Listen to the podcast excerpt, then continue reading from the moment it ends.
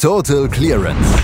Der Snooker-Podcast mit Andreas Thies, Christian Ömicke und Kati Hartinger auf meinsportpodcast.de. Die Championship League ist in dieser Woche weitergegangen und es sind diverse Gruppen gespielt worden und die größte Frage war eigentlich, spielt Ronnie O'Sullivan? Und wir können sagen, er hat gespielt und hat auch seine Gruppe gewonnen und das sehr souverän. Und darüber müssen wir natürlich sprechen, hier bei Total Clearance auf meinsportpodcast.de und das tue ich heute natürlich wieder mit Christian Oemmeke. Hallo Christian. Hallo Andreas. Ja, äh, die große Frage war, spielt Ronnie O'Sullivan? Weil zu diesem Zeitpunkt seiner Karriere ist ein Turnier wie die Championship League bei allem Respekt nicht mehr so wichtig. Ja, also Gott sei Dank hält er sich nicht in Regierungskreisen auf, sonst wäre er wahrscheinlich bisher schon zurückgetreten. Aber Ronnie O'Sullivan spielt und er hat gut gespielt, muss man sagen. Ähm, er war ganz gut drauf, hat hier und da mal ein paar kleine Fehlerchen eingebaut, wie man das so zu Saisonbeginn mal ähm, dann auch ganz gerne verkraften kann. Aber sein Match gegen Farag Ajaib war sehr souverän, hat quasi dann so immer aus seiner dritten, vierten Chance, die er bekam, ähm, ein höheres Break gemacht und so den Frame dann entschieden. Auch sein zweites Match letztendlich dann ganz gut gewonnen. Da muss sich Alfie Burden ein bisschen ärgern, dass er seine Chancen nicht gut genug genutzt hat. Denn wenn er den zweiten Frame holt, den er am Ende auf Schwarz verliert gegen Ronnie Sullivan, dann nimmt das Match vielleicht nochmal eine andere Wendung. So war es dann zu dem Zeitpunkt eben das 2 zu 0 für O'Sullivan und der hat das Match dann auch 3-1 gewonnen. Und damit war klar, das letzte Match dieser Gruppe wird entscheiden, wer in die nächste Runde einzieht, denn auch Alexander Rosenbacher hatte einen guten Auftritt hingelegt bis dahin. Seine ersten zwei Matches mit 3 zu 1 sehr gut gewonnen gegen Burden und Ajaib. Und so war klar, ähm, wer auch immer dieses Match dann holt, wird in die nächste Runde einziehen, mit dem kleinen Mini-Vorteil für Ronnie O'Sullivan, dass ihm schon ein Unentschieden gereicht hätte, einfach weil er einen Frame weniger abgegeben hat. Und das war ein sehr gutes Match, ein sehr unterhaltsames Duell. 56 im ersten Frame von O'Sullivan, 105 als Konter von Alex Osenbacher. Und den dritten Frame hat er ein bisschen unglücklich abgegeben. Da hatte er zwei gute Möglichkeiten zu Beginn des Frames, konnte die nicht nutzen und Ronnie O'Sullivan macht mit einer 58 erstmal sehr viele Punkte Vorsprung und holt sich dann mit einem weiteren kleinen Break dann letztendlich den Gruppensieg und im letzten Frame gab es dann sogar nochmal ein Century von The Rocket. Also auch ein passender Schlusspunkt unter diese Gruppe. Bisschen bitter natürlich für Alex Osenbacher, der damit so sich so ein bisschen um den, um den Lohn gebracht hat, ähm, hier in die nächste Runde einzuziehen. Das tut Ronnie O'Sullivan.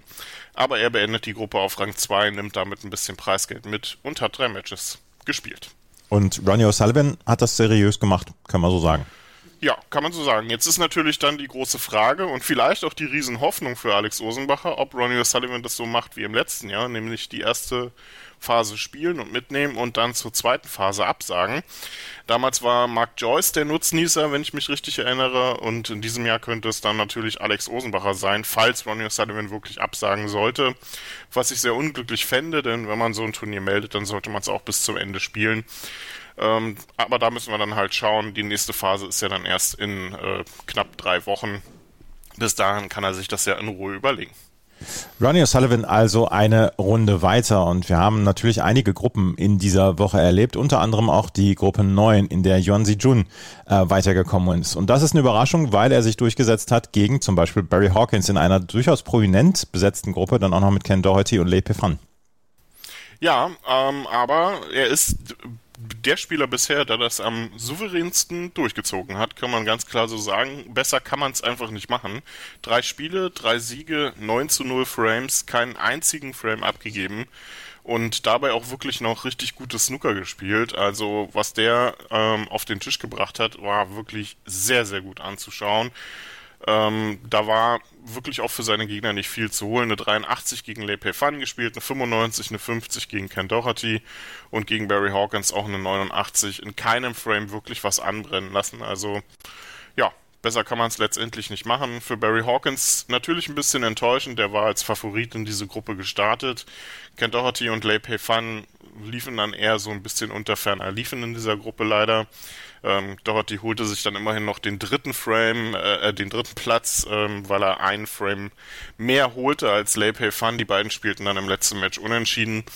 Ähm, aber Ken Doherty hatte einen Frame gegen Barry Hawkins immerhin gewonnen. Ansonsten war das für beide ein Tag zum Vergessen.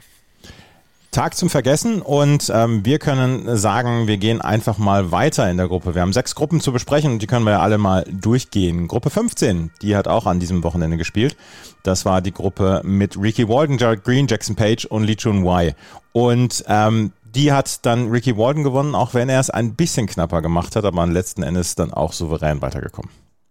Ja, man, ähm, Ricky Warden hat äh, mir letzte Saison sehr gut gefallen und ich hoffe, dass er das in dieser Saison dann auch bestätigen kann, also die Form einfach mitnimmt und vielleicht irgendwann wirklich mal wieder einen Titel holt, würde ich ihm sehr gönnen nach den langen Verletzungsphasen. Und ja, der hat es sehr gut gemacht. Ähm, Lee Chun Wei, der ja ähm, kurz Andy Lee genannt wird, ähm, hatte in seinen ersten zwei Matches dann im Prinzip schon dafür gesorgt, dass er hier nicht mehr um den Gruppensieg mitspielen kann, verlor die 1, äh, jeweils 1 zu 3. Ricky Warden und Jackson Page machten dann im letzten Match des Tages noch den äh, die Entscheidung um den Gruppensieg äh, letztendlich klar. Jared Green beendete die Gruppe am Ende auf Platz 2. Jackson Page hätte gewinnen müssen gegen Ricky Warden, um noch Chancen zu haben, hat das dann nicht getan.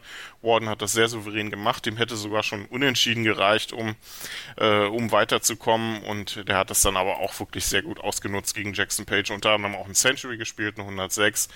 Also da war letztendlich dann ähm, relativ schnell klar, dass das in Richtung von Ricky Warden geht und wie gesagt, freut mich sehr, ich hoffe, dass er seine Form dann auch untermauern kann wieder in dieser Saison und vielleicht den einen oder anderen, äh, das eine oder andere Halbfinale und vielleicht auch einen, einen Titel endlich mal wieder mitnehmen kann. Würde ich, würde ich mich wirklich sehr freuen. Die Championship League hat 32 Gruppen insgesamt, oder? Die erste Phase, ja. Die erste Phase genau. hat 32 Gruppen, genau. Und äh, Gruppe 27, 30 und 32 hat in dieser Woche auch gespielt. Und die Gruppe 27, die ging los mit Sam Craigie, David Lilly, Jamie Jones und Andres Petrov. Und hier hat sich dann der Spieler durchgesetzt, der in der Weltrangliste am höchsten war mit Jamie Jones. Ja, es war eigentlich von, ähm, von also vom Start weg her so ein bisschen eigentlich mit einer der offensten Gruppen, die man äh, sich so an, hätte anschauen können. Aber letztendlich hat Jamie Jones äh, sich hier sehr souverän durchgesetzt. Ähm, Sam Craigie äh, hätte meiner Meinung nach ein bisschen mehr machen können. Er hat eigentlich nicht so viel falsch gemacht. Ähm, er hat dreimal unentschieden gespielt, hätte aber eigentlich ähm, für mich hier so ein bisschen das, äh, das Zünglein an der Waage spielen können, wenn er dann an der einen oder anderen Stelle ein bisschen effektiver gewesen wäre.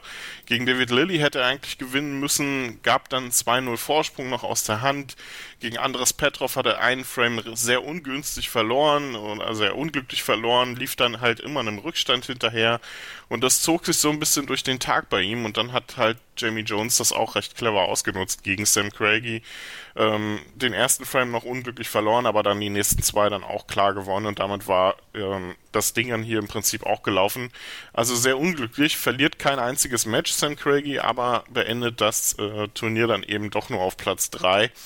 Sehr schade. Jamie Jones hat äh, sein letztes Match gegen Sam Craigie im Prinzip gespielt, ähm, obwohl er schon wusste, dass er Gruppensieger werden wird. Also das Match war, äh, die, die Gruppe war vorher bereits entschieden durch die ähm, Ergebnisse der anderen Tische. Ähm, David Lilly hat ähm, immerhin mit einem 3 zu 0 gegen Andres Petrov, der eigentlich einen relativ guten Tag erwischt hatte, ganz gut gespielt hat, aber alles in allem dann auch nicht wirklich ähm, angreifen konnte um den Gruppensieg, hat sich damit immerhin noch den zweiten Platz gesichert, David Lilly. Aber Jamie Jones dann am Ende hier wirklich auch seinen Favoritenstatus untermauert. Aber ich hätte mir ein bisschen mehr erwartet, ehrlich gesagt. Sam Craigie muss da ein bisschen mehr an sich arbeiten. Auch in der dritten Runde, Entschuldigung, auch in der Gruppe 30 hat sich einer von den etwas prominenteren Spielern durchgesetzt, wenn auch nicht der prominenteste. Graham Dobb war in der Gruppe, Hayden Pinney, ähm, Fraser Patrick und Lü Hao Tian waren in der Gruppe und am Ende setzt sich der Chinese Lü Hao Tian durch. Äh, auch eine eher enge Geschichte. Ja, und äh, Graham Dodd ist für mich ähm, bisher mit einer der Pechvögel des Turniers, denn der hatte vor seinem letzten Match gegen Liu Tian alle Chancen, noch Gruppensieger zu werden, stand auf Platz äh, stand auf Platz 3, gut positioniert, mit einem Sieg gegen Liu Tian hätte er noch auf ähm, Rang 1 nach vorne rücken können. Und dann passiert das, was überhaupt nicht passieren durfte zu dem Zeitpunkt. Liu Hao Tian macht das, was er schon den ganzen Tag gemacht hat, nämlich ähm, hohe Breaks spielen. Das war schon gegen ähm, Fraser Patrick und auch gegen Hayden Pinney so. Gegen Fraser Patrick war es nur eine 97, gegen Hayden Pinney dann eine 67. Aber was er dann gegen Graham Dodd nochmal rausgeholt hat, war wirklich sehr, sehr stark. Eine 135, eine 90 und eine 53. Und Graham Dodd hat den zweiten Frame trotz hohem Vorsprung ähm, noch abgegeben und wurde damit dann durchgereicht auf den letzten Platz dann tatsächlich noch durch die Frame-Differenz dann auch noch hinter Hayden Pinney gerutscht. Also da war es dann nichts mehr mit Gruppensieg, der möglich gewesen wäre, sondern dann auch noch ausgerechnet der Platz, der nichts einbringt, gar kein Preisgeld. Sehr bitter für Graham Dodd. Liu Haotian kann es am Ende natürlich egal sein, der gewinnt die Gruppe sehr souverän. Fraser Patrick hat eigentlich auch einen ganz guten Tag erwischt, hat sich um seine Chancen dann gebracht, obwohl er auch eine sehr gute Ausgangslage hatte im letzten Match, als er gegen Hayden Pinney ausgeschieden ist ähm, und mit 0 zu 3 eine sehr starke Klatsche kassiert hat. Da muss er sich auch fragen, wie das passieren kann mit der Erfahrung, die er inzwischen auch mitbringt. Aber am Ende Haotian, ähm, der sich hier souverän durchsetzt und Graham Dodd für mich der Pechvogel der Woche bisher. Und dann haben wir noch die Gruppe 32. Da hat zum Beispiel auch Nutscharut Wongarutai mitgespielt. Ähm, eine der Frauen, die mit beim Turnier ist, die war leider chancenlos in einer Gruppe, in der Zhao Guodong ähm, gewonnen hat. Ja, aber ähm, chancenlos muss man ein bisschen ähm, äh, noch, na, ich will es nicht relativieren, aber zumindest noch so ein bisschen in, in Anführungszeichen. Also mhm. sie hat ganz gut mitgehalten, ähm, hat Scott Donaldson unentschieden abgerungen. Ihr gelangen da zwar keine hohen Breaks, aber gewann zwei Frames auf die Farben. Scott Donaldson ähm, so ein bisschen der Vertreter, der sich ähm, mangelnde Chancenauswertungen in dieser Gruppe vorwerfen lassen darf. Äh, gegen Xiao Godong war tatsächlich nichts zu holen. Der erwischte einen sehr guten Tag, spielte hohe Breaks, ähm, reihenweise, auch gegen Mink, wie sie genannt wird, ähm, und holte sich da drei Frames dann in Blitzmanier gegen sie, nachdem sie den ersten Frame noch gewonnen hatte. Gegen Rod Lawler startete sie dann sehr gut mit einer 54, holte sich den ersten Frame, nutzte im zweiten dann ihre Chancen nicht gut genug aus, sodass Rod Lawler diesen Frame holen konnte und der holte dann auch sehr souverän noch die letzten drei Frames mit 350er Breaks. Da lief dann nichts mehr zusammen. Aber alles in allem muss ich sagen, ähm, habe ich schon schlechtere Debütauftritte ähm, von, äh, von Damen auf der professionellen Tour gesehen. Also das ähm, macht durchaus Mut in die Richtung, dass sie auch den einen oder anderen Sieg auf der Tour holen kann. Auch wenn sie jetzt natürlich aus der Championship League ohne Preisgeld rausgeht. Und Xiao Guodong, ja, hat die Gruppe am Ende sehr souverän gewonnen. Drei 3 zu 1 Siege, wie gesagt, viele hohe Breaks. Also kann man nicht viel meckern. Rod Lawler wird am Ende Zweiter und Scott Donaldson, meiner Meinung nach, ähm, für ihn vielleicht äh, deutlich zu wenig. Sehr schwacher Auftritt, alles in allem. Ähm, nur Dritter mit zwei Punkten. Die Championship League wird uns noch so ein paar Wochen begleiten und ähm, wir werden natürlich auch in den nächsten Wochen hier bei Total Clearance darauf eingehen. Eine Gruppe können wir noch besprechen, das ist die Gruppe 23. Die wird nämlich heute an den Start, Start gehen und dort wird Lukas Kleckers dabei sein. Das müssen wir allerdings sagen, er hat keine der leichtesten Gruppen dort erwischt. Nee, alles unangenehme Gegner tatsächlich. Joe Perry natürlich so ein bisschen der Favorit als höchstplatzierter, höchstgesetzter, aber bei Best of uh, Four ist es in dem Fall ja, ähm, kann eine ganze Menge passieren. Also ich denke mal, Lukas wird hier sehr motiviert rangehen, einfach schon auch auf auch aufgrund der Art und Weise, wie er sich wieder für die Main Tour qualifiziert hat. Das war stark in der Q-School in der letzten, äh, letzten Event. Also die, wie er da die Nerven behalten hat, wirklich sehr, sehr gut. Elliot Slesser und Andrew Higginson, äh, die anderen beiden Spieler in dieser Gruppe, also auch Leute mit sehr viel Erfahrung.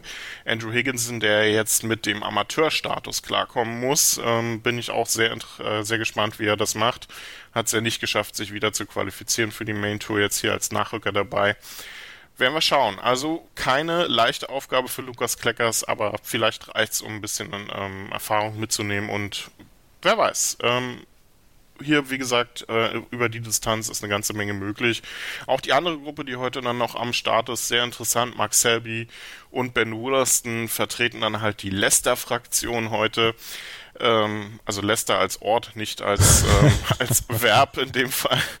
Und James Cale und ähm, Zhang Jiankang sind noch mit dabei. James Cale wird auch sehr motiviert sein, nachdem er sich seine Main-Tour-Karte zurückgeholt hat. Also durchaus interessant heute nochmal. Und wir werden, wie gesagt, in den nächsten Tagen hier bei Total Clearance auch noch darüber sprechen. Das waren die sechs Gruppen, die es in dieser Woche gegeben hat, plus die äh, Gruppe, in der Lukas Kleckers dann heute spielen wird. Total Clearance der Snooker-Podcast mit Andreas Thies und Christian Oemicke auf meinsportpodcast.de. Schatz, ich bin neu verliebt. Was? Da drüben. Das ist er. Aber das ist ein Auto. Ja, Eben, mit ihm habe ich alles richtig gemacht. Wunschauto einfach kaufen, verkaufen oder leasen. Bei Autoscout24. Alles richtig gemacht.